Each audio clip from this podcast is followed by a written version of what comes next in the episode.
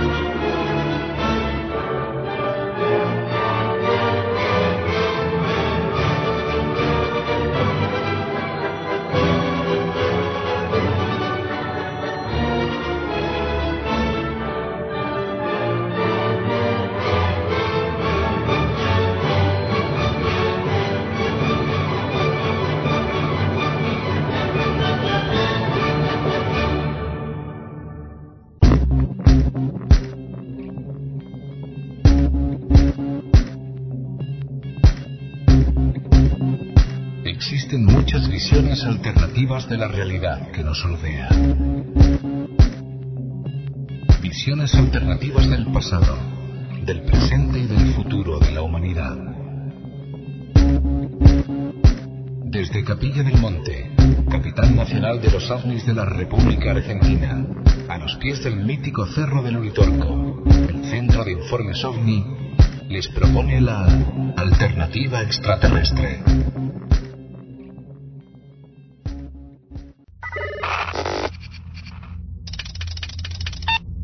Alternativa extraterrestre. Presenta y dirige Lozmari López. Redacción de noticias Mario Goros Terrazú. Con la colaboración de Ana Pinzani, Gabriela Caldarone y Sonia Spicolet. Alternativa extraterrestre es una idea original de Jorge Alberto Suárez.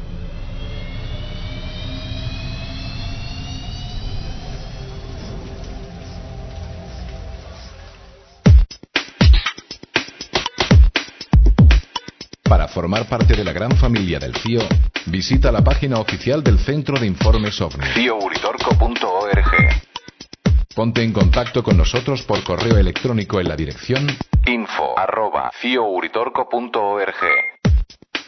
Síguenos en Ustream y participa en el chat durante la emisión de Alternativa Extraterrestre de lunes a jueves y los viernes en el programa de televisión OVNIS, Destino Final. Comparte y comenta las noticias en nuestro grupo de amigos en Facebook.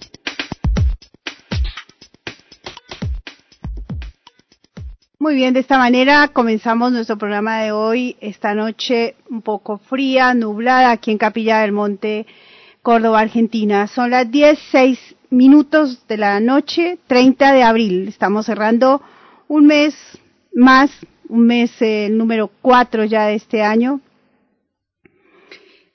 y cerrándolo con una actividad muy particular que se está desarrollando en Estados Unidos. Mucha polémica está generando dentro del ámbito ufológico, por supuesto.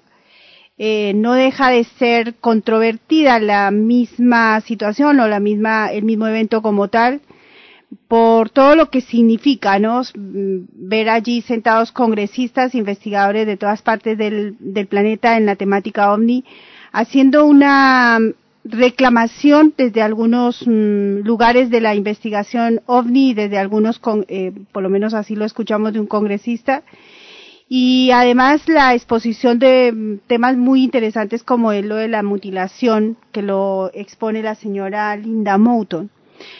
Eh, Howe, investigadora de Estados Unidos que trabaja sobre las mutilaciones. Un, una actividad muy interesante y a la que me quiero referir en el inicio de nuestro programa antes de, entrar en conversación con nuestro invitado, da las mmm, pautas que como ser, como gente del común podemos nosotros tomar.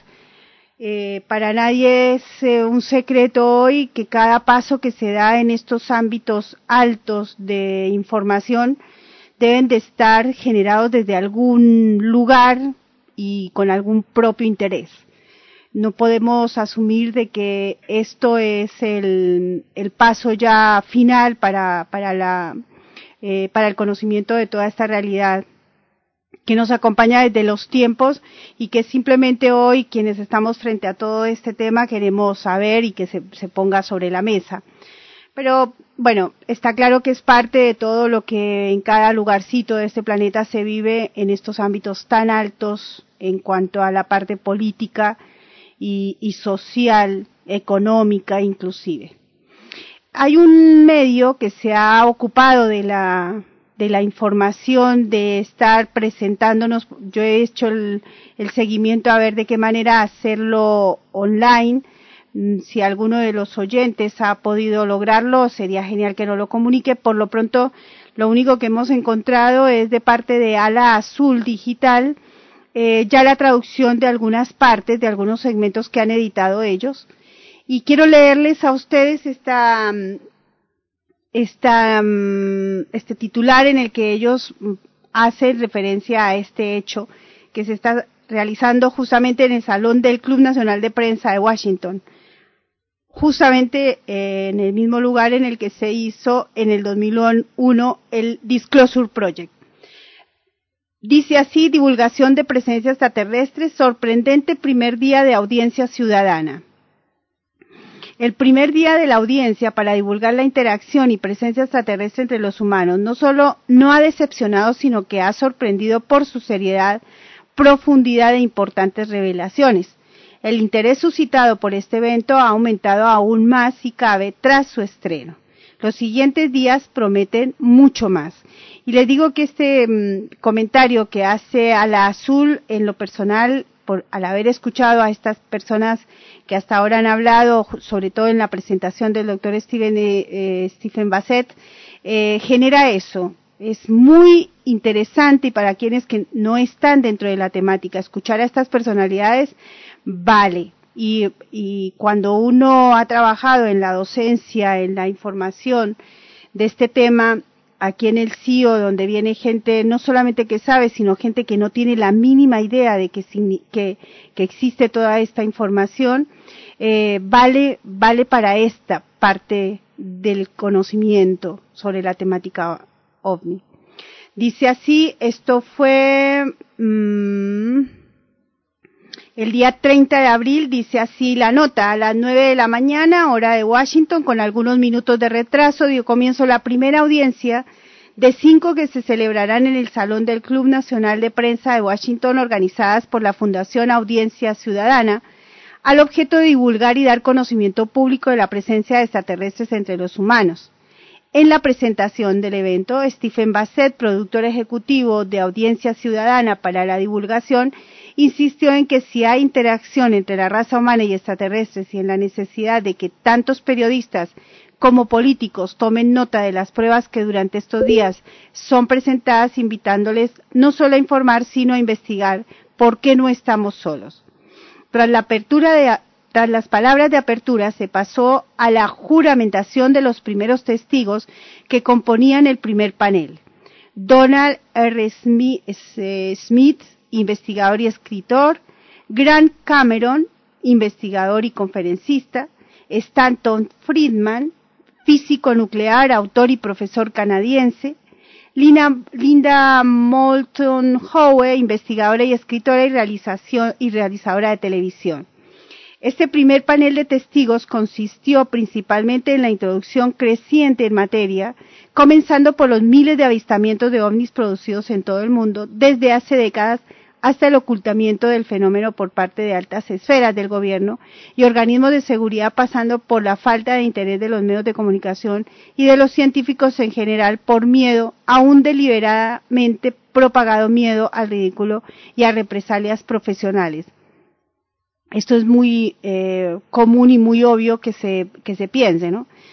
Durante, sigue la nota, durante toda la historia ha existido contacto extraterrestre, pero desde el accidente Roswell en 1947, en el que una nave extraterrestre se estrelló cerca de Corona, Nuevo México, accediéndose a sus restos y cadáveres y se tuvo contacto directo con uno o, unos sobrevivientes, el fenómeno se hizo evidente, pero el gobierno norteamericano perdón, el gobierno no, norteamericano comenzó a practicar de un secretismo llegando a negar y ocultar las pruebas hasta nuestros días mediante la manipulación y el control de la información, la amenaza y el miedo.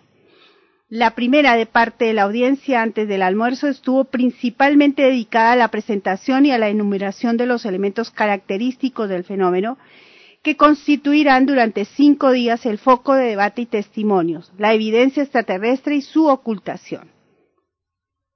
La sesión de tarde, que comenzó sobre las dos de la tarde, hora del este norteamericano, rompió con la calma ilustrativa de la sesión anterior, convirtiendo la audiencia en un sorprendente e interesantísimo foro de revelaciones y declaraciones de alto nivel que cautivaron la atención de asistentes y televidentes durante toda su duración, a cargo del abogado Daniel Shihan, el investigador y conferencista Grant Cameron, de Antonio Hunis, periodista científico e investigador chileno, estadounidense, del doctor Steven Greer, fundador del proyecto de divulgación, el Centro para el Estudio de Inteligencia Extraterrestre, SETI, y de Stephen Bassett, coordinador ejecutivo del evento que se celebra. La sesión de tarde estuvo en buena parte centrada en el establecimiento de la llamada iniciativa Rockefeller. En la conocida familia de multimillonarios históricos Rockefeller, dura y agriamente criticados a nivel mundial, sin embargo destacó por su filantropía, formación e interés por la divulgación extraterrestre. Lauren Spillman Rockefeller, que murió a los 94 años en julio del 2004, interesado también en la aviación, la ecología y el medio ambiente. Los ponentes o panelistas de la sesión de tarde revelaron las ayudas económicas y las actuaciones al más alto nivel político norteamericano de Lawrence Rockefeller con el objetivo de que sucesivas administraciones de la Casa Blanca hicieran pública la presencia extraterrestre entre los humanos y desclasificaran el material secreto relacionado con el tema ovni y los extraterrestres. Aunque él mismo, aunque él mismo, con todo su poder y dinero, murió sin verlo conseguido. Se realizaron graves revelaciones que suscitaron el máximo interés de los espectadores como las del abogado Daniel Shinan, quien hizo público datos referentes al envío de 40 libras de plutonio a Israel, que este país a su vez enviaba al Shah de Persia para la fabricación de bombas nucleares. El contrabando de opio en el sudeste eh, asiático, de armas, cocaína, etc. Operaciones todas controladas por la CIA. Estas revelaciones las hizo tratando de ilustrar el hecho de que hay un determinado nivel de seguridad al que ni congresistas, ni senadores, ni el mismo presidente del gobierno de Estados Unidos logran acceder. Una serie de proyectos negros, entre comillas, financiados por la administración norteamericana, pero no sujetos a ningún control y que maneja billones de dólares. El doctor Steven Greer reveló que un día antes del atentado del 11 de septiembre del 2001, un general norteamericano hizo declaraciones sobre estos inmensos fondos de dinero ajenos a cualquier tipo de control gubernamental. Contaron los panelistas de tarde que mediante auténticas presiones de Lawrence Rockefeller, al que sus hijos y hermanos no se parecen en nada, dispuestos a usar todo su poder, Bill Clinton estaba a punto de desclasificar todo el material ovni, pero de repente una inmensa campaña en su contra fue activada sumergiendo la iniciativa en el olvido, y que algo parecido sucedió con Barack Obama, quien también podría haber estado destinado a ser el presidente que hiciera pública la presencia extraterrestre, pero unos meses antes de su llegada al poder se desató un tremendo desplome financiero que ha hecho caer también la iniciativa Rockefeller en el abandono. Existe contacto extraterrestre con los humanos, pero este está blindado por el complejo industrial, militar y financiero ligado al petróleo, el gas y el carbón. Este complejo tiene el control absoluto del contacto y se beneficia de la tecnología aportada por estos seres, ocultándola manu militari a la población y al mundo científico, tecnología que integra fuentes de energías libres que darían un giro al actual panorama energético basado en el petróleo, el gas y el carbón. Sectores que este complejo a la sombra que domina el mundo se niega a transformar. Según el doctor Steven Greer, esta élite dispone de naves que se desplazan mediante propulsión antigravitatoria de tan elevado nivel tecnológico que pueden llevar a los seres extraterrestres a su casa. En cierto punto de la sesión se hizo evidente la necesidad de arrebatar el contacto extraterrestre a esta élite financiero-militar y organizar una cita entre los extranjeros y representantes del pueblo, aunque quedaba patente la realidad de la dificultosa tarea más por la peligrosidad posición del complejo elitista que por el contacto en sí. Linda mm, Moulton Howe ilustró sobre la enorme distancia psíquica y tecnológica que existe entre estos seres extraterrestres y el ser humano, que puede ser considerado como un bebé a su lado, y que el paternalismo del gobierno ocultando esta realidad a la población terminaría por conducir al colapso de la sociedad. Stephen Bassett, productor ejecutivo del evento, invitó al periodismo a investigar estos asuntos de verdadero interés y al doctor Steven Greer y el doctor Steven Greer aportó un documento de la CIA en el que se evidencia que todos los medios de comunicación están controlados por esta élite a la sombra. De lo declarado, se dedujo que ni el director de la CIA ni el mismo presidente del gobierno estadounidense tienen acceso a información y mucho menos control sobre el tema extraterrestre, estado, estando este monopolizado por este complejo elitista que está por encima de ellos y eh, extiende su red de dominio a todos los sectores de la sociedad, ciencia y la economía.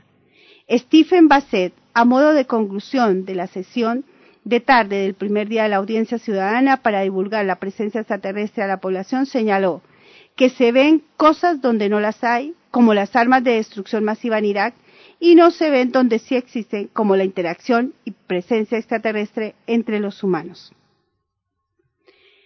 Muy eh, claro y sintética la, mm, el informe, este pequeño titular divulgación de presencia extraterrestre sorprende primer día de audiencia ciudadana. Cuando uno los escucha, esta, cuando estos pocos que pudimos escuchar en la tarde de hoy, eh, es sorprendente. Es mm, eh, desde algún lado se siente cierta tranquilidad, aun y cuando sabemos que no es mm, un tema de los cuales realmente se ocupen los medios de comunicación. El informe deja claramente mm, evidenciado que quienes están hablando saben que es así y que, mm, bueno, demos curso a lo que va a pasar en estos cinco días, eh, en la medida de nuestras posibilidades, y esto lo hicimos sentir ayer en una radio FM que nos llamaron por la temática, no dejar de hacer notar que está pasando esto, porque es un paso más. ellos están hablando, están científicos. Eh, el astronauta Edgar Mitchell en la presentación del evento decía que es urgente que mm, los Estados Unidos ya desclasifiquen, ya que otros países lo han hecho y el único país que no lo ha hecho es Estados Unidos. Y seguramente esto puede llevar a que den ese paso, no importa cuándo. Desde lo que uno eh, conoce y, siente que se está viviendo, esto es un paso más, como lo hizo el Disclosure Project. Más no podemos pedir ante tanto poder por encima, bien lo establece este informe, como lo dicen ellos mismos, quienes están participando de la audiencia ciudadana, eh, no se puede pretender mucho más porque quienes tienen el poder no dan al lugar pero bastante que se está haciendo. De esto van a tener ustedes en Omni Destino Final parte eh, de, vamos a editar algunas que nos parecen eh, rotundas en la forma como se expresan dentro de este evento. No quería dejar pasar esta introducción y en la medida de las posibilidades nuestras, en el inicio de cada programa, 10 minutos le vamos a dedicar a esta a lo más relevante que entendemos porque es amplio el tema y son cinco, cinco días, 45 personas van a estar hablando allí. Bueno, nuestro invitado de hoy, nuestro eh, amigo y asesor del, del proyecto Tras la huella de los dioses, al cual invitamos, por supuesto que se sumen ahí a esa página web que hemos editado, hemos diseñado con Angie López de Colombia, eh, estamos sumando material que nos parece mm, oportuno para este proyecto de Tras la huella de los dioses. Y mm, nuestro amigo Ricardo Moyano hoy nos va a hablar de un tema que mm, es también actualidad, porque miren, si no, eh, tantos acontecimientos estelares que estamos teniendo para este tiempo y nos propone Ricardo eh, hacer una, un aspecto comparativo de cómo nosotros leemos estos comportamientos cósmicos y cómo lo veían nuestras culturas eh, prehispánicas. Miren si no es un tema interesante. Así que vamos a hacer un pequeño descanso en, esto para que nos relajemos y nos pongamos en acto a este nuevo, a este tema de hoy. Y hoy he, he venido como muy clásica. Eh, estuvimos escuchando a Tchaikovsky al inicio del programa, eh, Vals de las Flores, y en este momento, en este interview, vamos a escuchar Claro de Luna de Beethoven. Ya regresamos eh, con Ricardo Moyano, que nos va a acompañar como antropólogo en un tema fantástico. Ya venimos.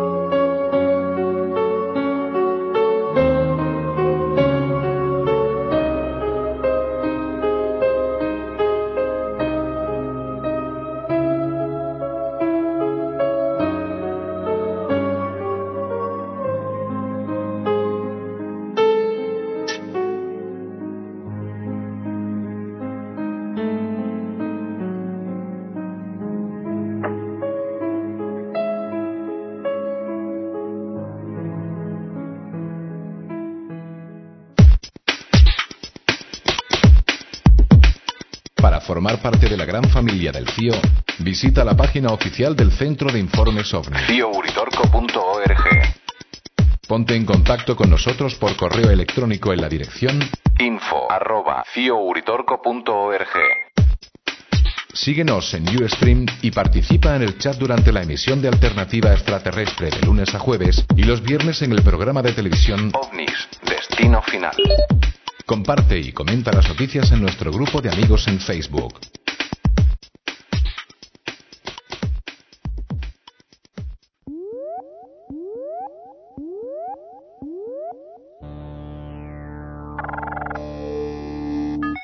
Alternativa Extraterrestre abre sus puertas a un diálogo constructivo entre los oyentes y destacados investigadores internacionales.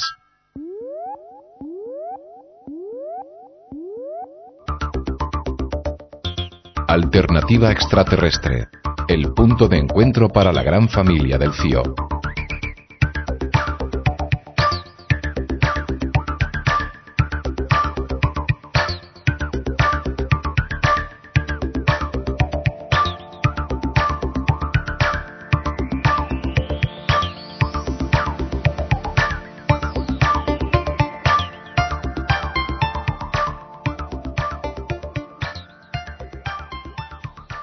Aquí desde Alternativa Extraterrestre saludando a Ricardo. Muy buenas noches, Ricardo, ¿cómo estás? Hola, amiga, ¿cómo estamos? Acá un saludo de Tucumán a los Radio Escucha y esperando que eh, este inicio de semana sea, sea agradable, teniendo en cuenta que mañana tenemos un feriado, así que por lo menos tenemos un día más para, para descansar. Es cierto, acá acá en Argentina tenemos el, bueno, es creo que es en casi todo el planeta, ¿no? Día del Trabajo. En prácticamente todos los países, a excepción de, por ejemplo, los Estados Unidos, donde se celebra el Día del Trabajo en una fecha que, todavía no recuerdo. Y bueno, aprovechando también de mandar un, saludo afectuoso a todas las personas que, que trabajan y que de alguna manera en esta fecha conmemoran un hecho histórico relacionado con los derechos de los trabajadores y el respeto a los derechos sindicales. Así será, así es, sí señor, nos unimos a tu saludo, Ricardo. Ricardo, eh, hacíamos una editorial hoy dedicada a esta audiencia que se inició eh, allí en Estados Unidos. ¿Tú has visto algo, has leído algo, te merece alguna opinión? Eh, ¿Te gustaría sugerir alguna eh, sí, opinión acerca de este tema? Bueno, aprovechando la, la oportunidad que me, que me, que me das de poder eh, hablar en el programa, voy a hacer un poquito de, historia. Hace algún tiempo yo incluso tuve la posibilidad de vivir en los Estados Unidos, entre el año 2006 y 2007. Viví en el estado de, Illinois, en el norte de Estados Unidos, cerca de la ciudad de Chicago. Y allí tuve la posibilidad de acceder a, algunas de las bibliotecas de las universidades más importantes del, de este país, en donde existe un material, eh, podemos decir, abundante sobre eh, registros, observaciones, eh, de alguna manera eh, literatura relacionado con el, con el fenómeno extraterrestre. Es increíble, viéndolo desde el punto de vista de, un ciudadano latinoamericano, la, la, cantidad de información que manejan, que manejan estos tipos, no así eh, la manera en cómo enfrentan el, el, fenómeno o la realidad extraterrestre.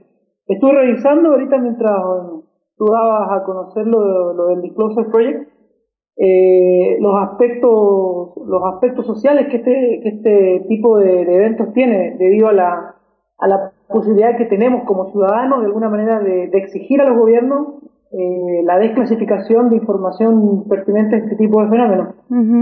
Países como Chile, Argentina, ahora recientemente Brasil, un poquito revisando la, la prensa, existen eh, grupos de investigación ligados generalmente a las fuerzas aéreas o los grupos del, del ejército en donde se dedica tiempo exclusivo al estudio del, fenómeno extraterrestre.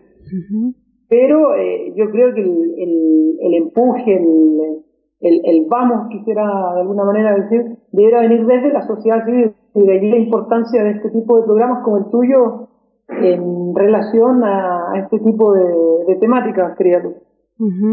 Sí, tú sabes, Ricardo, que de algo que nos mm, parece interesante del proyecto de Stephen, en este caso es esto que tú estás nombrando, ¿no? Estás, eh, del cual estás tomando como, como tema, porque si la audiencia o la gente, el común, eh, una si no se entera, obviamente que no va a poder tampoco aportar demasiado, pero está en manos de nosotros todo este cambio mm, que va a ser, parece, uno cuando ve los comentarios, cuando ve las opiniones hasta de los mismos ufólogos, eh, van encaminados justamente al plan que tiene este, este planeta, o por lo menos los, los gobiernos del poder, a, generar más discusión en donde no hay discusión.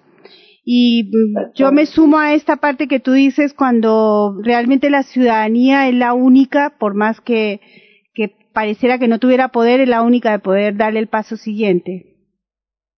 Y en sí, en términos concretos tenemos que entender de que los gobiernos responden a, a sus pueblos, ya sea en temas relacionados con la política, la economía, el, el uso o mal uso de la religión, la distribución de los recursos económicos, pero ante todo se deben eh, a, a, la gente que los eligió democráticamente. En este sentido, el, el, tema extraterrestre no debiera estar eh, fuera de este tipo de discusiones y más allá de que contemos o no con eh, eh, con, pruebas físicas de la existencia de, de, visitas de seres de otros planetas, debemos ante todo cuestionarnos, preguntarnos y ante todo exigir eh, una, una claridad de la información con respecto a este tipo de, fenómenos. hay, que, hay que destacar por ahí un poquito los innumerables casos de, que tiene registro, por ejemplo, la Fuerza Aérea Chilena de observación de, de OVNI. también el, eh, la posibilidad cierta en la década de 1970, cuando uno de los soldados del ejército chileno en la, en la zona de Putre eh, experimenta un fenómeno conocido como abducción, el caso tan nombrado del Cabo Valdés. Y toda esta información existe en, en, alguna oficina, en algún registro, y como ciudadanos debemos de alguna manera exigir eh, a los gobiernos, a través de los canales pertinentes, eh, que esta información esté disponible para todos, de alguna manera para poder discutir estos temas en, en espacios como, es, como estos que, que tú ofreces a través de la radio. Sí, Ricardo. Bueno, es un tema que va a acompañarnos por esta semana. Seguramente tengo dos o tres preguntitas que ya han entrado y me gustaría que mm, tú participaras en la, en la respuesta de ella, pero lo vamos a hacer al final. Porque contigo tenemos un tema que también, y no está desligado de, de lo que se está exponiendo en este tiempo, en este momento, en este, en esta audiencia ciudadana realizada por el señor Stephen Bassett, porque todo, todo lo que nos toque a nosotros como seres humanos tiene que ver con toda esta realidad extraterrestre. Y un tema muy, muy eh, delicioso que si de cualquier manera el, el tiempo que le, le, le, tomemos ahora va a ser bueno, aunque podría ser mucho más tiempo. Y uh -huh. es este, eh, esto de cómo vemos nosotros hoy nuestro cielo a tiempo atrás, cómo lo veían eh, estos señores que vivieron hace miles de años en el mismo planeta, pero tenían un concepto diferente de, nuestro cielo. Si quieres, eh, comienza a exponernos un poco sobre ello y así mismo vamos a ver cómo participamos. Este, buenísimo. Eh, hoy día voy a hablar un poquito, eh, retomando lo que estoy trabajando para mi, mi, tesis doctoral, que se vincula en específico con los aspectos generales de lo que se define como astronomía cultural y las implicancias que este tipo de trabajo tiene en, el, en la comprensión de las cosmovisiones y cosmologías eh, que tuvieron lugar en nuestra América indígena.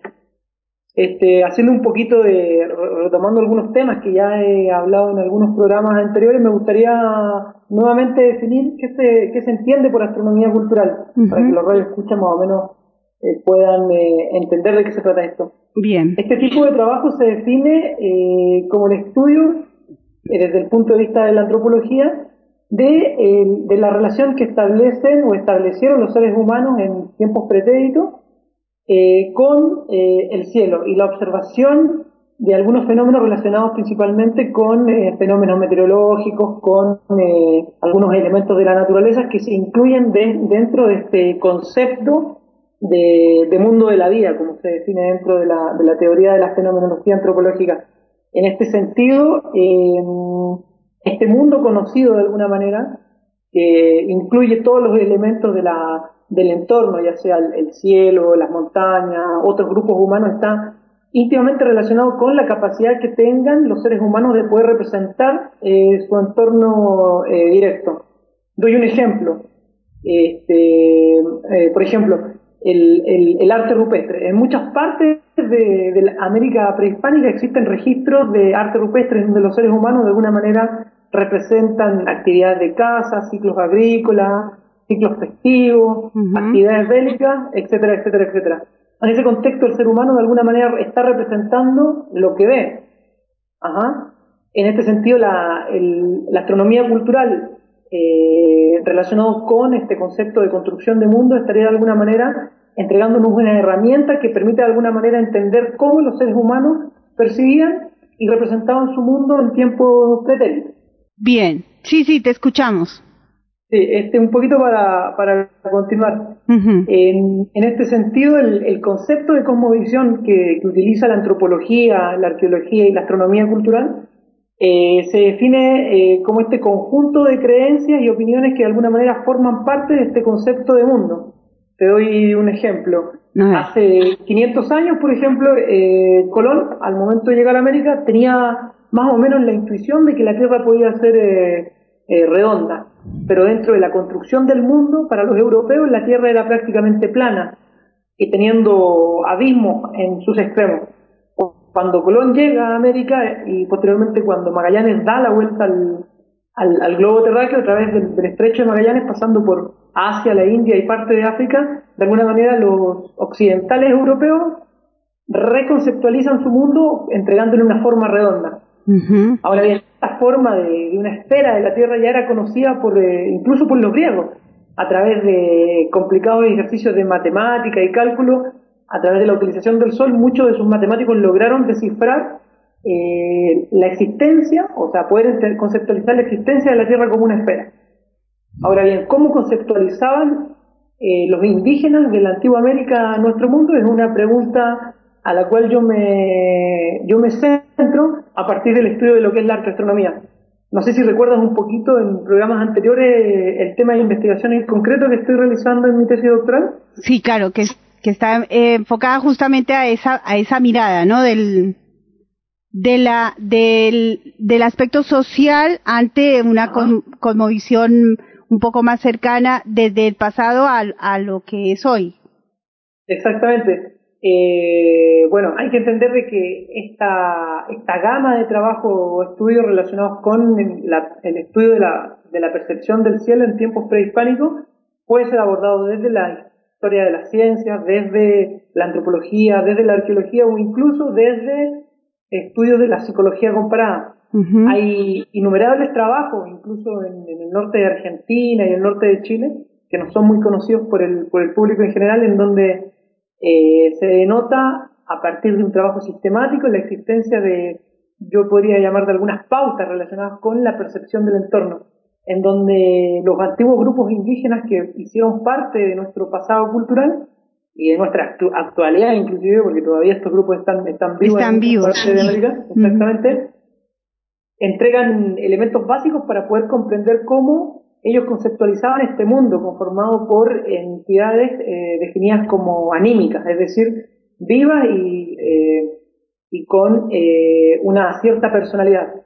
En, en, muchas de las ocasiones cuando visitamos el campo o andamos de, excursión, seguramente algunos de los radioescuchas se han, se han encontrado con algún campesino que les dice, bueno, en realidad la, la madre tierra o el, o el, o el tata cerro o el tata inti de alguna manera me permite eh, eh, cultivar, cuidar a los animalitos y de alguna manera llevar la vida desde el punto de vista de, de, este, de este, simbolismo eh, interno que llevan los habitantes de, nuestra América prehispánica. Eh, desde el punto de vista comparativo también me gustaría hacer un poquito hincapié en la necesidad que tenemos como sociedad occidental y moderna de entender estos aspectos relacionados con la percepción para de alguna manera poder conceptualizar algunos eventos que han, formado parte de nuestra historia y que, que muchos de los investigadores y aficionados al tema ovni y extraterrestre de alguna manera, de alguna manera vinculan con eh, posibles avistamientos, contactos o eh, llegada de, de, este tipo de entidades en tiempos pasados. Uh -huh. Tú, mientras hacíamos en privada el, el, parámetro del tema de hoy, mmm, uh -huh. Me decías que, por ejemplo, eh, un, una de las cosas que más está sucediendo en estos tiempos son diferentes eclipses que no se veían en tiempos atrás. O sea, hay ciclos específicos a los cuales eh, hoy hemos visto, por ejemplo, el año pasado a, Sirio muy cercano y a Venus muy cercano a la Luna. Eh, eso es lo que nosotros vemos con un concepto cultural muy diferente al que en ese tiempo, en tiempos atrás, con culturas ancestrales, con otro conocimiento, seguramente lo veían. Eh, ¿Tú quieres hablar de eso? Este, un poquito ahí eh, hacer hincapié en, en, una pequeña una pequeña corrección. A ver. En realidad los, los, eclipses ocurren regularmente todos los años. Lo que pasa es que en algunos momentos son visibles en alguna parte de la Tierra y en algunos momentos no. Ajá. Estos, estos eclipses se rigen por el ciclo de, de Saros, que es una medida astronómica que eh, se extiende a lo largo de 18 años y fracción y un poquito más. Cada 18, y cada 18 años se repite un mismo eclipse, pero no es visible en la misma parte de la Tierra. Uh -huh. Después de 54 años, el mismo eclipse vuelve a ocurrir en la misma parte de la Tierra, pero con un pequeño desfase de, de horas. Ahora bien, eh, durante el año pasado lo que tuvimos fue un, un fenómeno eh, social, podríamos llamarlo así, sociológico, de, características nunca antes vistas que tiene que ver eh, principalmente con, este, con la ocurrencia, del, con, de alguna manera, esta sincronía y la existencia de, las llamadas nuevas, nuevas creencias, conceptos New Age que relacionaban de alguna manera el fin de la cuenta larga de los mayas con eh, algunas profecías y predicciones por ahí que, que algunas veces escapaban un poquito de la realidad. Este, los eclipses, volviendo un poquito atrás, eh, son visibles todos los años, entre 4, 5 a 7 eclipses son visibles a lo largo de la Tierra todos los años, de Sol o de Luna. Ahora bien, hoy en día, gracias a, los medios de comunicación y a la capacidad que tenemos de, de poder conectarnos a través de las redes sociales, este tipo de fenómenos son cada vez más eh, recurrentes dentro de nuestro común vivir, podríamos decir. Hace 15 años quizás nadie se enteraba de que ocurría un eclipse en, Sudáfrica, por ejemplo. Pero hoy en día cada vez que ocurre un eclipse, por ejemplo, total de sol o anular, eh, es transmitido en vivo por algunas cadenas de televisión o a través de, muchas páginas de, algunos sitios de internet. De ahí que, así lo defino yo, que esta observación del cielo en tiempos pretéritos e incluso actuales tiene que ver eh, puede ser conceptualizado como una práctica social. Ahí a lo que tú me decías. Y de esta manera, esta práctica social depende básicamente eh, de la capacidad que tenemos nosotros de utilizar instrumentos de, de, observación, a través de, también depende de nuestra capacidad de representación y de nuestra conceptualización del, del mundo conocido y por último también eh, depende principalmente de este contexto cultural en el cual nosotros nos encontramos inmersos. Hay que un poquito recalcar, por ejemplo, en el caso de los eclipses, que para las sociedades indígenas, en el caso, por ejemplo, de la sociedad inca, que habitó gran parte de los Andes entre el, entre Ecuador y el centro norte de Chile y Argentina, conceptualizaba, por ejemplo, el eclipse como la muerte simbólica de la luna o del sol. Y muchos de los cronistas que uno puede revisar eh, durante, a partir de crónicas del siglo XVI y XVII, de alguna manera eh, retoman estas tradiciones y transcriben literalmente que el sol y la luna eran comidos por una especie de, animal o bestia ah, cósmica que ellos asociaban con un, con un león o con una bestia que de alguna manera engullía al sol y la luna de alguna manera matando al, astro en estos momentos de, de eclipse. ¿Y a qué se debía que ellos tomaran ese tipo de representaciones? Este, bueno, es una buenísima pregunta porque estoy tratando de responder eso en, la, en la tesis doctoral, en donde, bueno, haciendo un, voy a un poquito contextualizar el trabajo que estoy realizando. la tesis trata eh, básicamente de un análisis estadístico comparativo de distintos, distintos sitios incas ubicados entre la latitud 18.5 cercano a las costas de Arica y el altiplano boliviano hasta la latitud 33-34 que corresponde a la a la, a la zona de Santiago de Chile y Mendoza en Argentina. eh, en esta zona eh, tomo distintos lugares con algunas características arquitectónicas que me permiten de alguna manera establecer una relación causal entre orientaciones, marcadores de horizonte y la posición de la luna con respecto al sol en determinadas épocas del, del año, dentro de estos ciclos que van entre 18 y 19 años, como te comenté en delante. En este sentido, muchas de las orientaciones arquitectónicas que estoy encontrando dentro de mi trabajo de tesis, de alguna manera me llevan a hablar de que estos eclipses fueron observados, eventualmente registrados y posiblemente, un poquito más allá, creo, creo eh, predichos por la, por la cultura inca a partir del conocimiento concreto que ellos tenían de la cuenta del mes sinoico de 29.5 días y la posibilidad de contar a través de una matemática en estos sistemas de equipos que son estos eh, cordeles con, con nudo, un sistema mnemotécnico, contar una cantidad cercana a 6.900 y algo de días, que corresponden a estos 19 o 18 años eh, solares.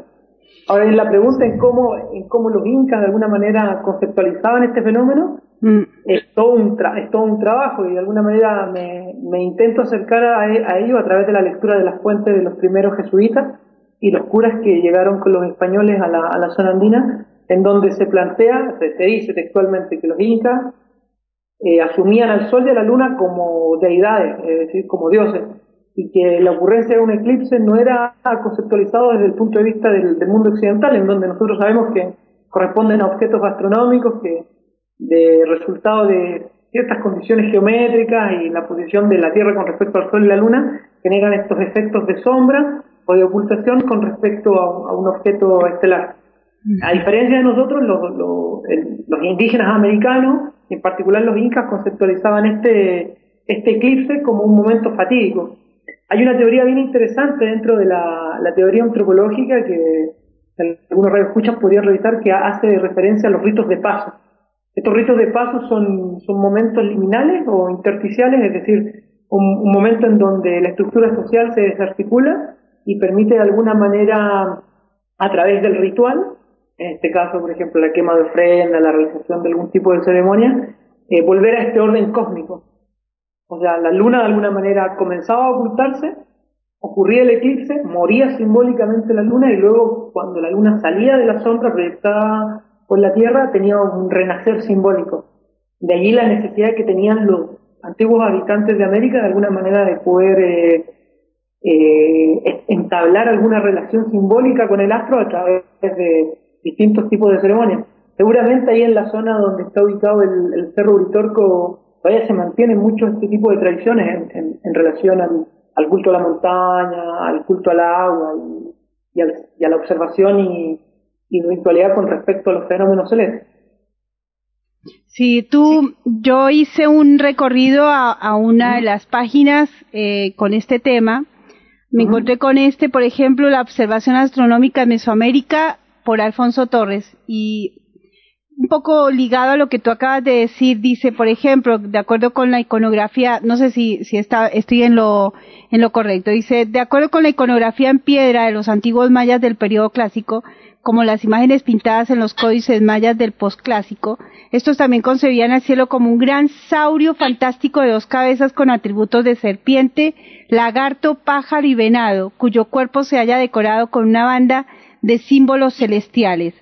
Por eso cuando yo te escucho a ti y leía parte de este informe, se pregunta uno, eh, ¿desde qué lado ellos tenían esta información? ¿Por simplemente especulaciones al mirar el cielo o habría algún tipo de información un poco más directa de aquellos de aquí, de aquellos lugares?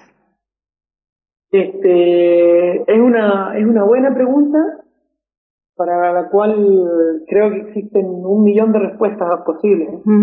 Eh, bueno, desde el punto de vista de la antropología te puedo decir que muchas de estas figuras, representaciones, deidades asociadas a la observación del cielo, ya sean animales míticos, por ejemplo, la tortuga en el caso, o el saurio en el caso de los mayas, el suri, la llama o el zorro en el caso andino, están íntimamente vinculados con eh, aspectos concretos de la vida de los seres humanos que habitaron en estos lugares.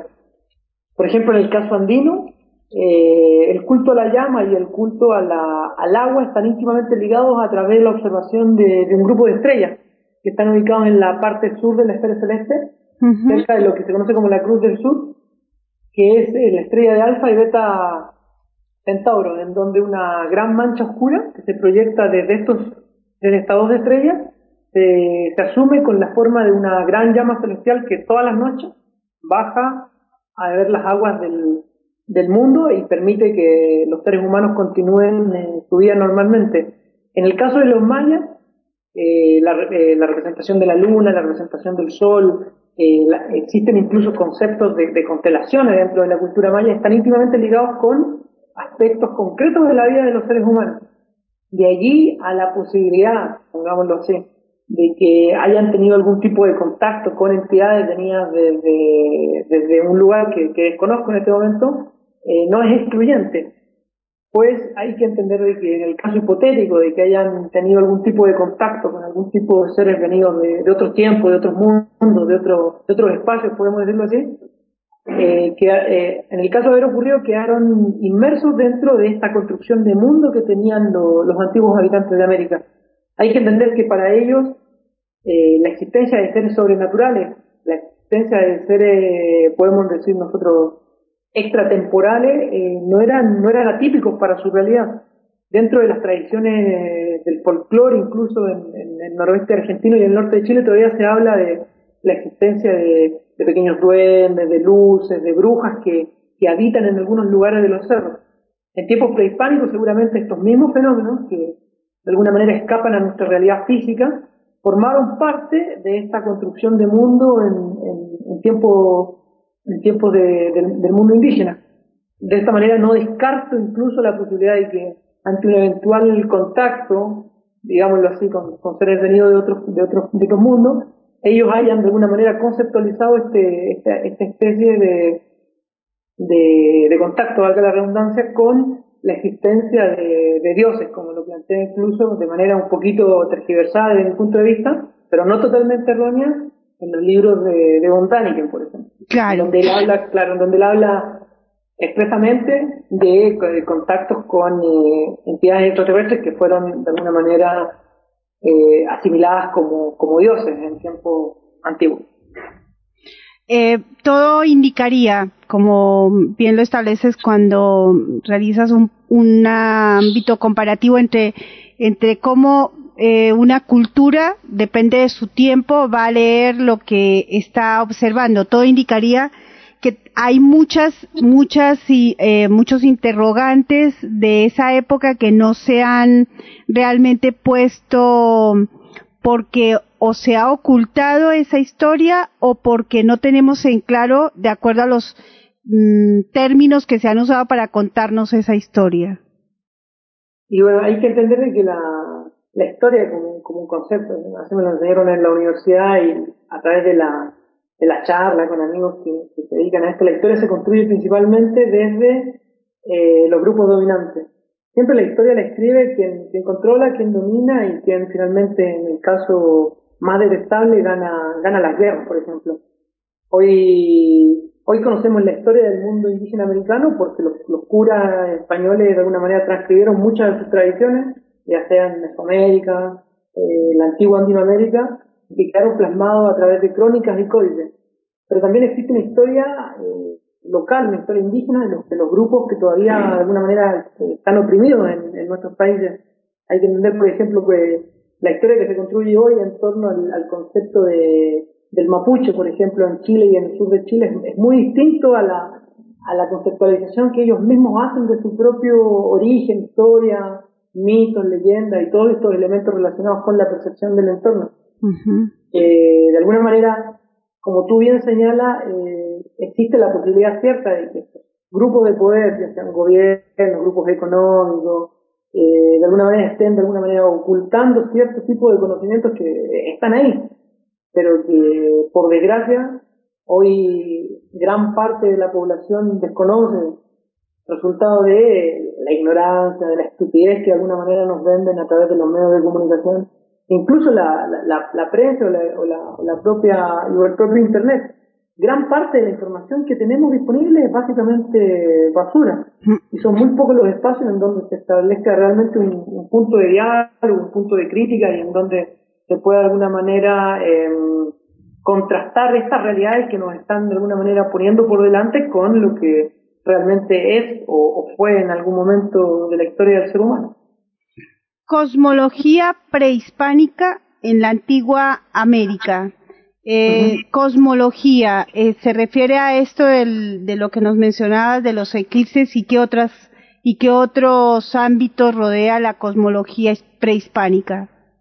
Bueno, hay que hacer una, una diferencia entre lo que es eh, la cosmovisión y la cosmología. Ajá. Eh, bueno, dentro de los estudios de la astronomía cultural, eh, la cosmovisión se relaciona más bien con estos conceptos de construcción del mundo, que hacen referencia al, a la racionalización, desde el punto de vista del, de la cultura no occidental, de los elementos de este entorno está conformado por los elementos de la tierra, por ejemplo, el cerro, el río, eh, los cursos de agua, etcétera, en suma con los elementos que, se, eh, que existen en el cielo, ya sea la observación del sol, eh, el fenómeno de los eclipses, la observación de los ciclos lunares, la recurrencia del movimiento de las estrellas y los planetas, etcétera, etcétera, etcétera. En cambio, la cosmología se restringe básicamente al estudio de los fenómenos físicos desde la perspectiva de una ciencia occidental mediante la racionalización del cosmos.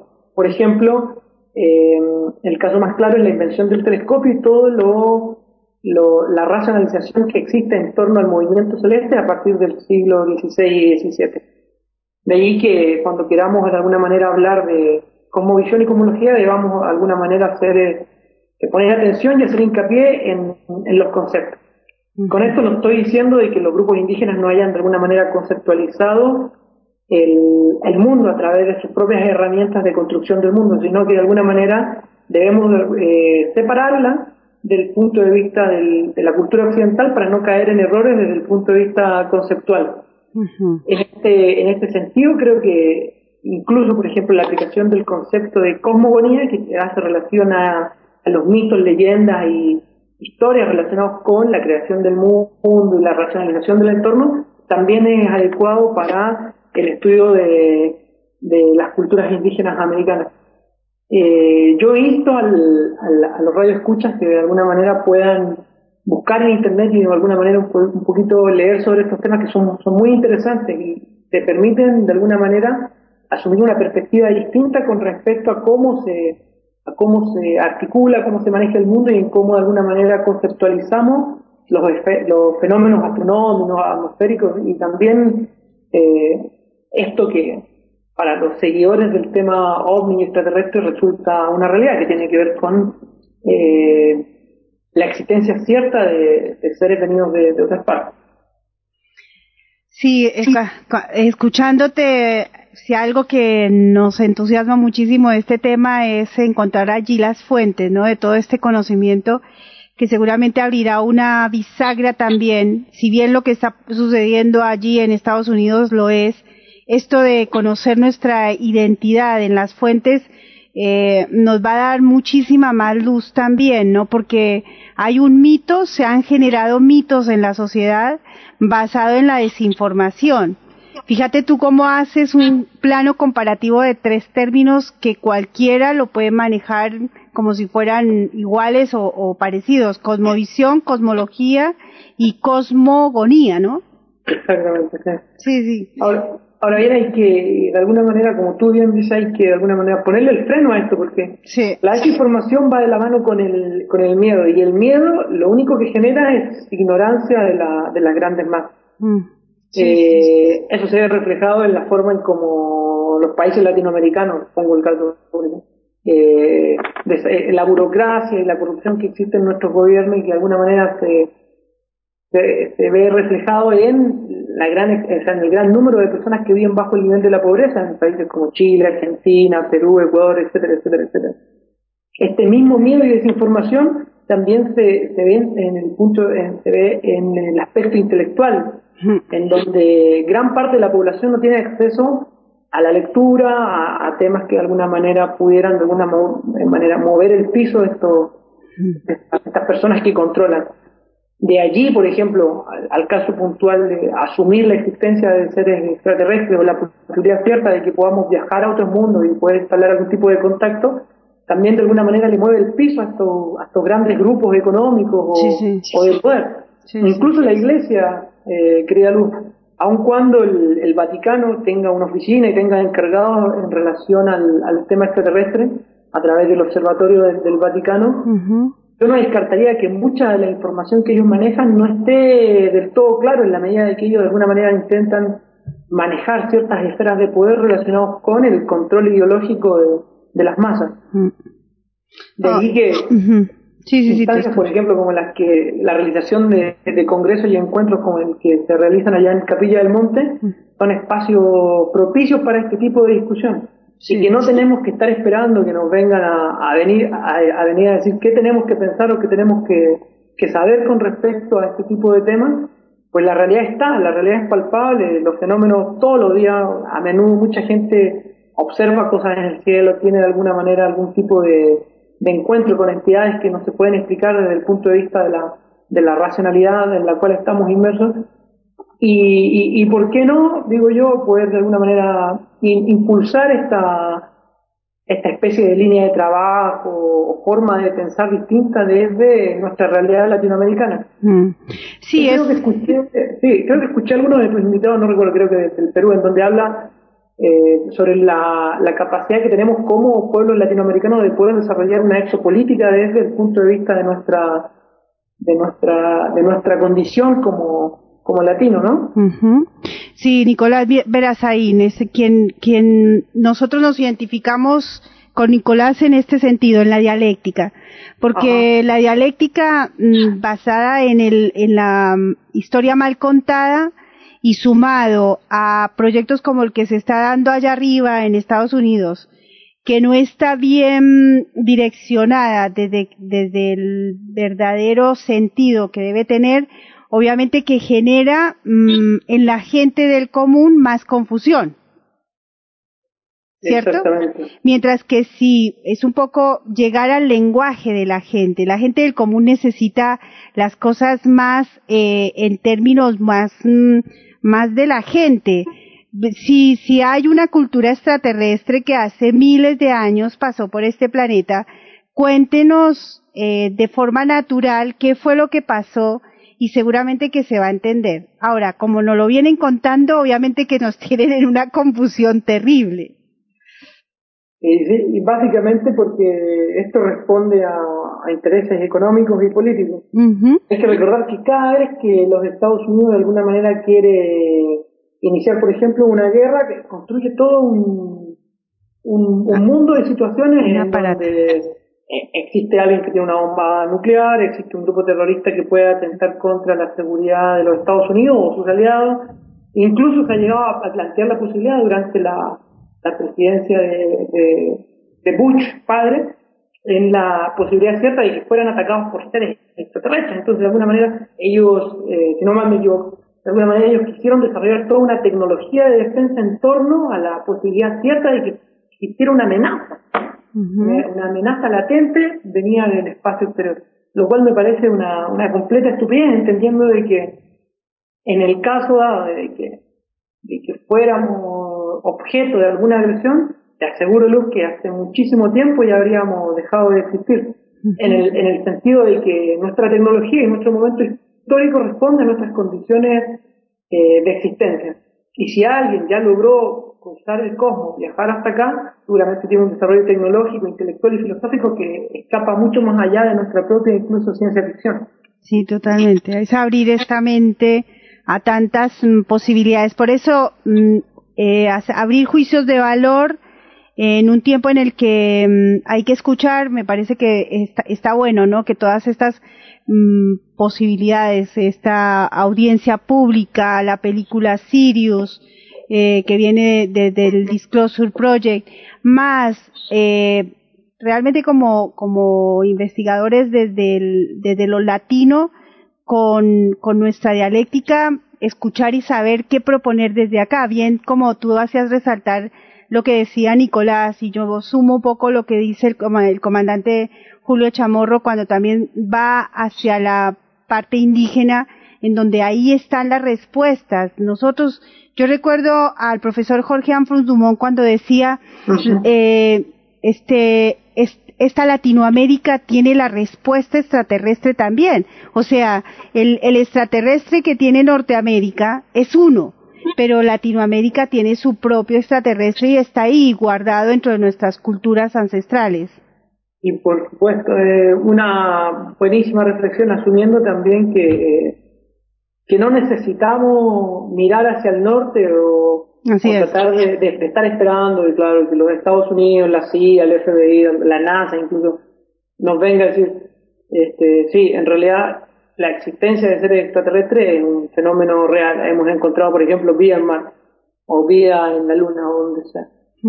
Tenemos que entender de que de, nuestra propia conceptualización del mundo, retomando muchos de los elementos de nuestras eh, culturas indígenas, podemos de alguna manera construir eh, juicio de valor, como tú bien indicas, construir eh, conceptualizaciones en torno a la existencia de realidades que escapan a nuestra cotidianidad. Dentro de este mundo, esta esfera de, la, de la tradición y del folclore, incluyen también muchos de los aspectos vinculados con la existencia de seres sobrenaturales, existencia de, de entidades anímicas que habitan en los cerros, de, incluso de los cuerpos de agua que, de alguna manera asumen una personalidad en muchas de las, zonas de rurales de nuestros países. Mm. Y por ahí, haciendo referencia al, al, al video este de, de Sirio y la, la, existencia del pequeño extraterrestre en el norte de Chile, ¿por qué no cuestionarnos de la veracidad del, del material? Sí, señor.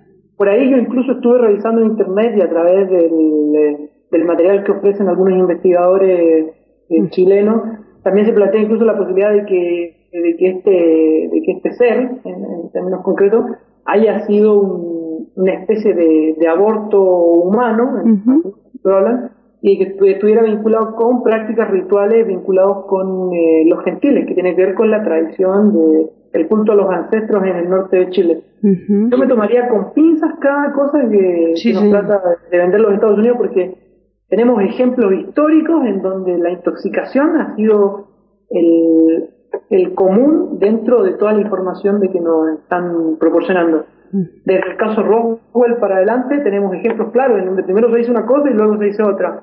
Cuando se inicia una guerra tenemos primero una versión y luego tenemos tres versiones distintas. Entonces, ¿por qué no de alguna manera tomar las banderas de, de lo que significa conceptualizar el fenómeno extraterrestre, pero desde nuestro punto de vista? Y aquí, digo yo, la existencia de programas como el tuyo es fundamental para este tipo de, de crítica desde el punto de vista de la sociedad latinoamericana.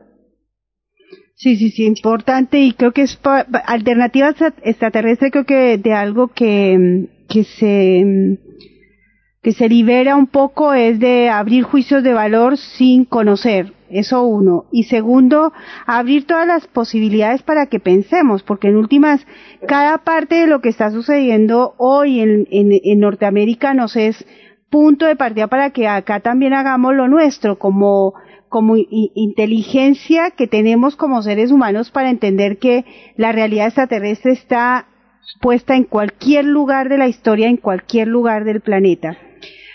Mi amigo Ricardo, tengo una pregunta de nuestra amiga Mabel Miranda. Dígame. Dice, buenas noches Luz, familia del CIO y señor Ricardo. Las pinturas... No, soy, tan señor, todavía tengo 30, voy a cumplir 33 este no me traten como... Permítanos, pero señor Ricardo. señor Ricardo, las pinturas rupestres considero son testimonios invaluables de lo que sucedió en el pasado remoto. Escuchando al señor Ricardo recordé inmediatamente que en una caminata por el Cerro Litorco, el guía me hizo observar con atención una roca de mediano tamaño sobre la que se veían unas manchas rojizas. Me preguntó qué veía allí, pero no acerté. Entonces me pidió que me, acerca, me acerque a ella y deslizó su índice como redibujando lo que allí estaba. Para mi asombro pude ver que el dibujo era una gran mano con la palma hacia arriba, sosteniendo una esfera. Él me dijo que esa pintura no era otra cosa que el testimonio que quisieron dejar nuestros hermanos del espacio de, que allí estuvieron. La experiencia me consternó. Muchas gracias. Mm, si tienes alguna algo para decir. Este, no, el, relato me parece súper interesante, pero no conozco el contexto, entonces no, no, no, puedo formarme una opinión completa sobre lo que lo que la amiga observó durante durante su viaje. Este, pero sí, existen muchas, o sea, lo que pasa es que dentro de la antropología y la arqueología tenemos muchísimas explicaciones para este tipo de, fenómenos vinculados con el arte rupestre, que están relacionados con el ritual, con prácticas chamánicas, con eh, actividades cotidianas como la caza, la reproducción, etcétera, etcétera, etcétera. También dentro de toda la gama de posibles explicaciones está el elemento astronómico en donde se representan ciclos solares, ciclos lunares, observación de estrellas, nebulosas, eh, supernovas, entre otros. Ahora, la representación de una mano eh, es muy común dentro del arte rupestre americano. desde, desde, Norteamérica hasta Patagonia tenemos innumerables ejemplos de este tipo de representaciones, en donde de alguna manera se intenta conceptualizar, conceptualizar al ser humano con respecto a, a su comunidad vinculado con esta idea de, de, territorio y de, y de, identidad en torno a poner la mano como, como distintivo. Eh, por desgracia no, no tuviera acceso por lo menos a la fotografía o a una pequeña descripción del, del contexto, podría dar una opinión un poquito más, más completa, aun cuando no, no soy un experto en el tema del arte rupestre, por eso me tomo un poquito la, la distancia para poder responder eh, al amigo. Está bien, Ricardo. De cualquier manera, te cuento, para esta zona, eh, según estudios antropológicos, eh, quienes vivieron, tú porque en algún momento hiciste eh, mención al Uritorco, en esta zona pasaron los comechingones, una cultura, así le llamaron a esta cultura indígena. Y, y tú sabes que ellos no dejaron registro mm, picto, por lo menos de pictografías, eso dice el estudio antropológico, eh, cercano a Capilla del Monte. Lo hicieron en lugares como eh, Cerro Colorado, que está inundado de pictografías, y en Merlo San Luis. Y tú sabes, referido a lo de la mano, que hay piedras, eh, perdón, hay pictografías que tienen que ver con eso. Son manos dibujadas allí que ve tú a saber qué indican, ¿no? Sería interesante ahí eh, consultar con, con, algún investigador de la zona o puede contactar a alguien que sea especialista en temas de, de arte rupestre de la zona de Córdoba. Por desgracia yo desconozco el contexto y no me puedo aventurar un poco a decir qué significa. Sí. Muy aventurado. Y está bien, y está bien porque eh, en esto para especular tenemos tiempo y acá tenemos que dar un poco más concreta la información. Eh, Ricardo, última pregunta para ir cerrando y esta tiene que ver, como te decía, preguntas que venían desde el inicio del programa.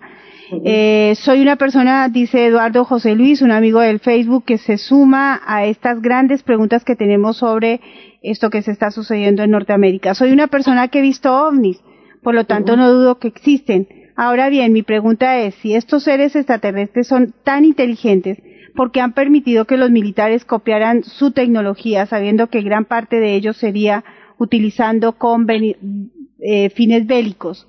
¿Por qué razón permitieron que se capturaran extraterrestres y tecnología ovni, justamente por militares mezquinos y belicosos?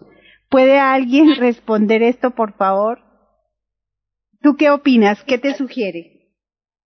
Este, bueno, en, primer lugar, eh, bueno, asumo de que en el caso eventual de que hayan, hayan llegado seres extraterrestres a nuestro planeta, de alguna manera ellos, a partir de sus conceptos de, de la vida, tienden a respetar nuestro libre albedrío. Si no, ya nos habrían conquistado hace rato y seríamos prácticamente esclavos de ellos. En ese sentido, me imagino yo de que eh, muchas de las cosas que han ocurrido a lo largo de nuestra historia son resultado de nuestras propias acciones y que estamos de alguna manera, tenemos que asumir el resultado de las mismas.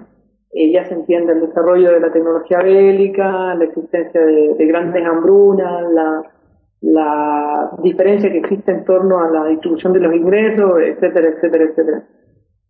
Eh, de allí a que, por ejemplo, los gringos, los norteamericanos hayan podido acceder a algún tipo de tecnología, yo no, no, no, no tengo información de primera mano para poder asegurar de que así lo haya ocurrido. Y también eh, hay que dejar un poco de espacio para, para creer en la capacidad del ser humano de poder crear cosas.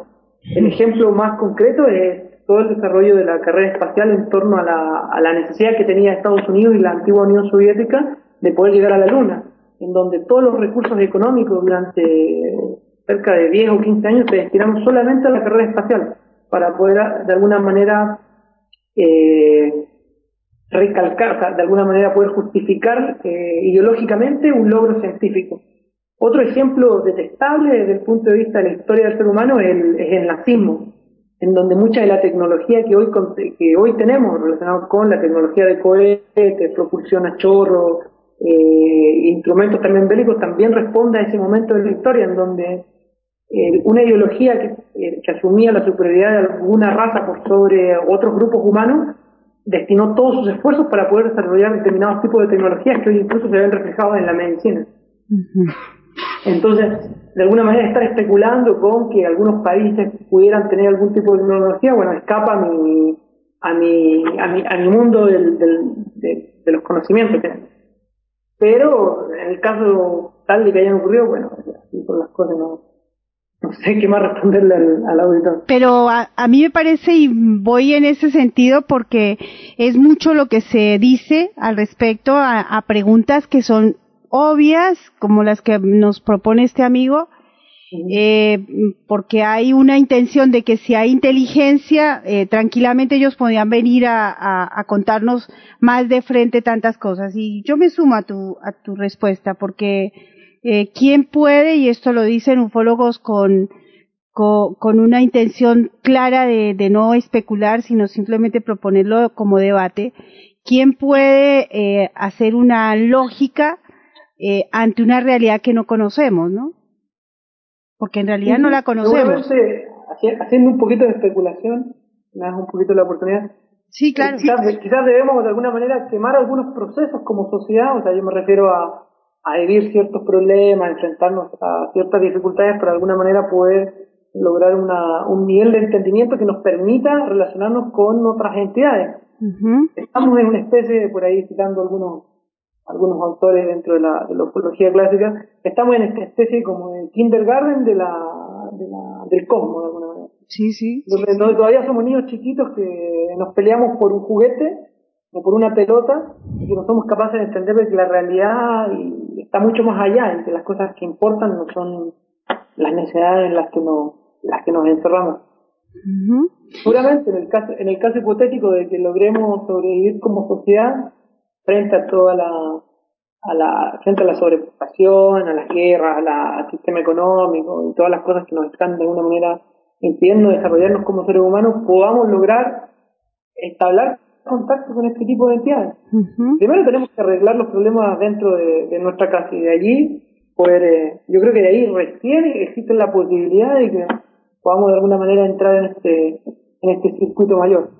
Si hay alguien que hace muchos años viene diciendo eso, Juan José Benítez dice, dejemos que esta sociedad crezca, somos niños, somos una humanidad niña. Somos muy, somos muy chiquitos todavía y dentro de la, edad, incluso dentro de la edad geológica del planeta, ocupamos un, lugar muy pequeño dentro de la existencia. Y seguía a, intentar asumir que somos importantes para el, ni, siquiera para la galaxia somos importantes. Es así. Dentro del universo existen millones y millones de, galaxias similares a la nuestra, en donde seguramente existen millones y millones y millones de posibilidades de que existan eh, sociedades inteligentes y desarrolladas desde el punto de vista ideológico, filosófico e intelectual. De, de ahí a que yo creo que somos más un problema que,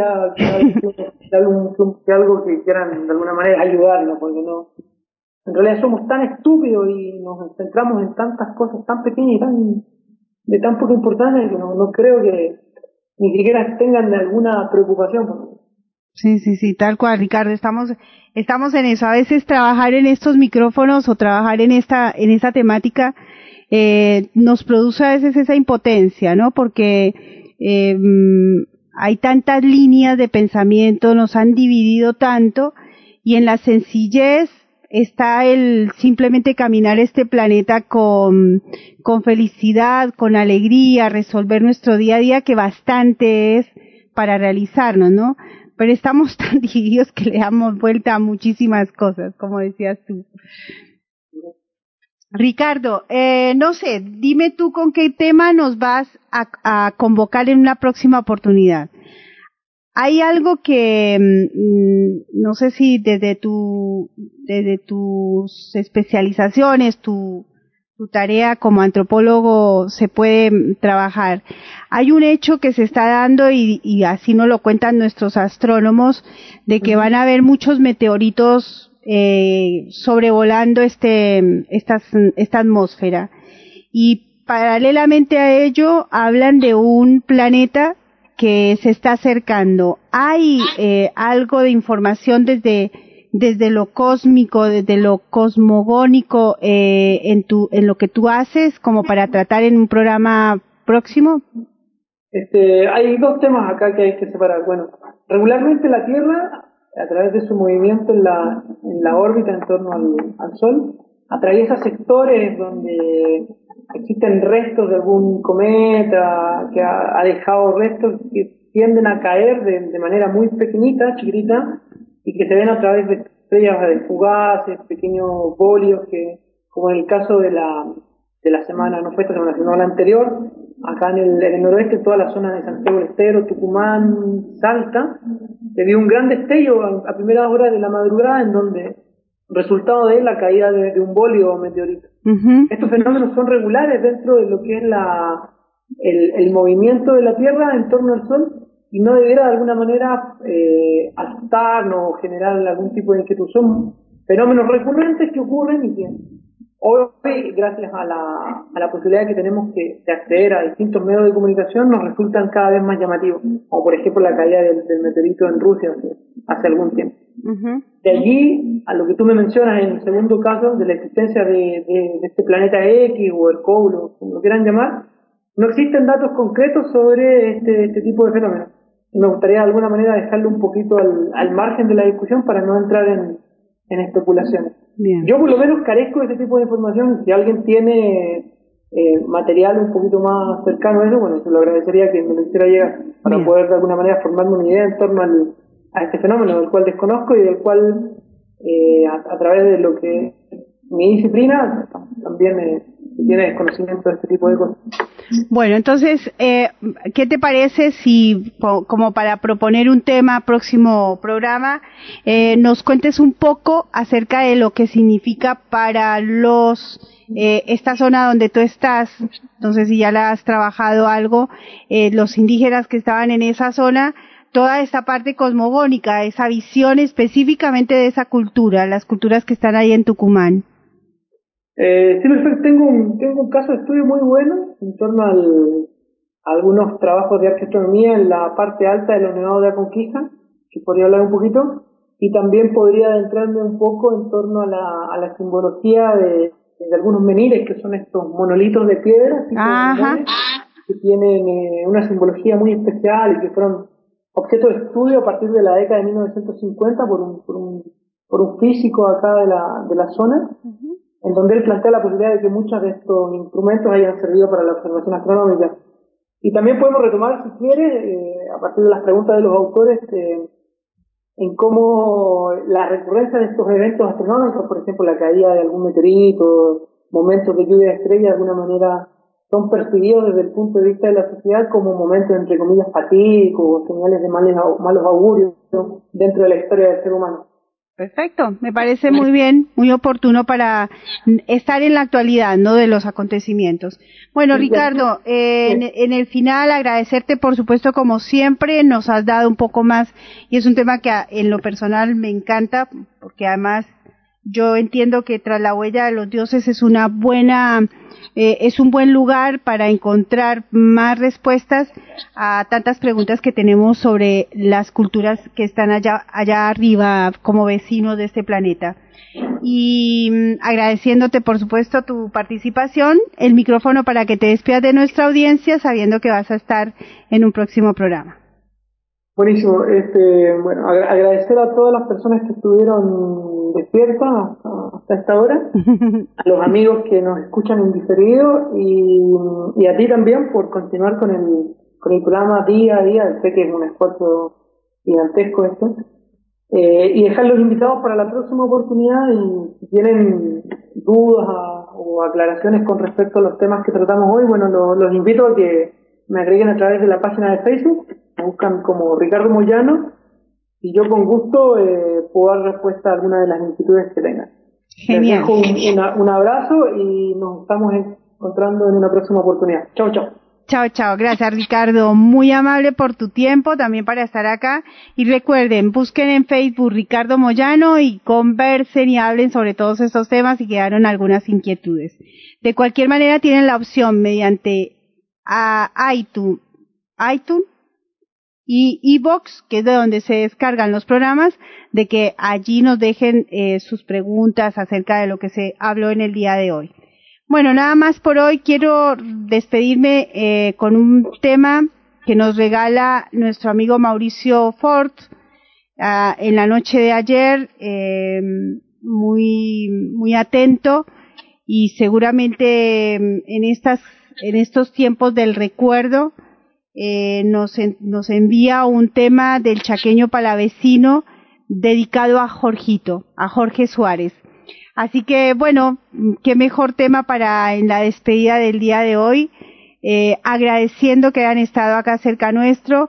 Mm, es muy posible porque tengo un amigo en el chat que se llama Fernando Romena, que voy a tratar de, de ubicarlo. A ver, él está entrando en online a las conferencias que se están Mm, a, a, las cuales se pueden acceder poniendo tres dólares en esta página.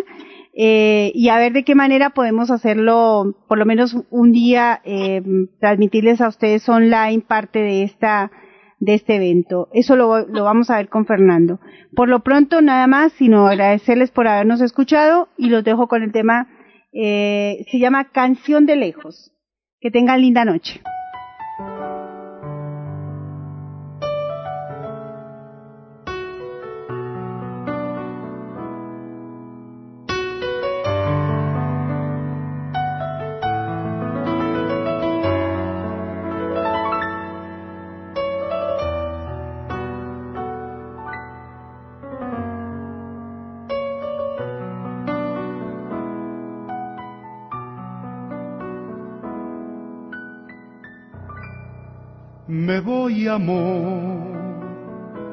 Si soy motivo para el olvido, decime adiós, decímelo.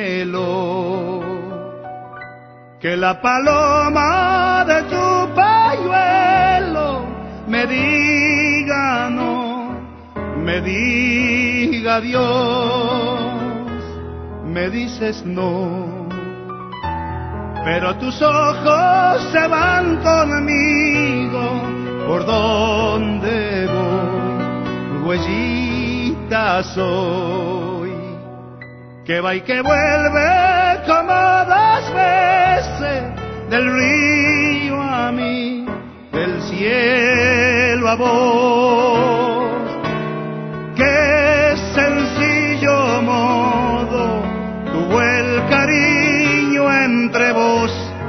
y yo. Tan solo un pañuelo a donde el cielo se te olvidó, se me olvidó, se te olvidó.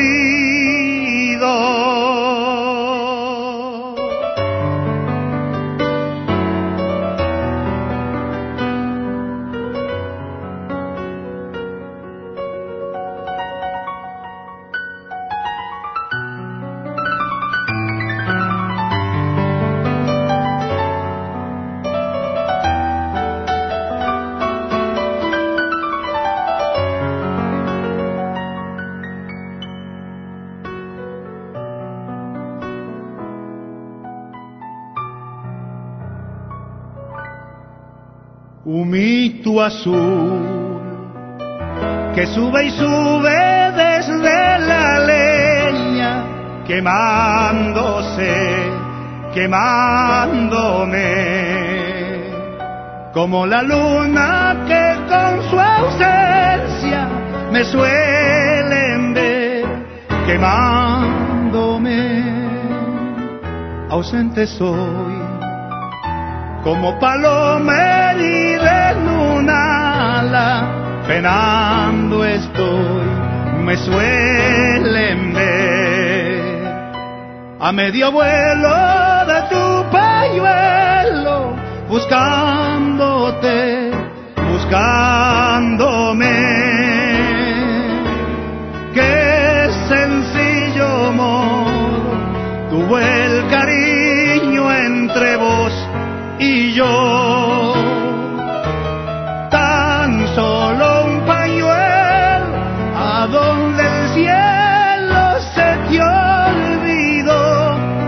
Olvidó,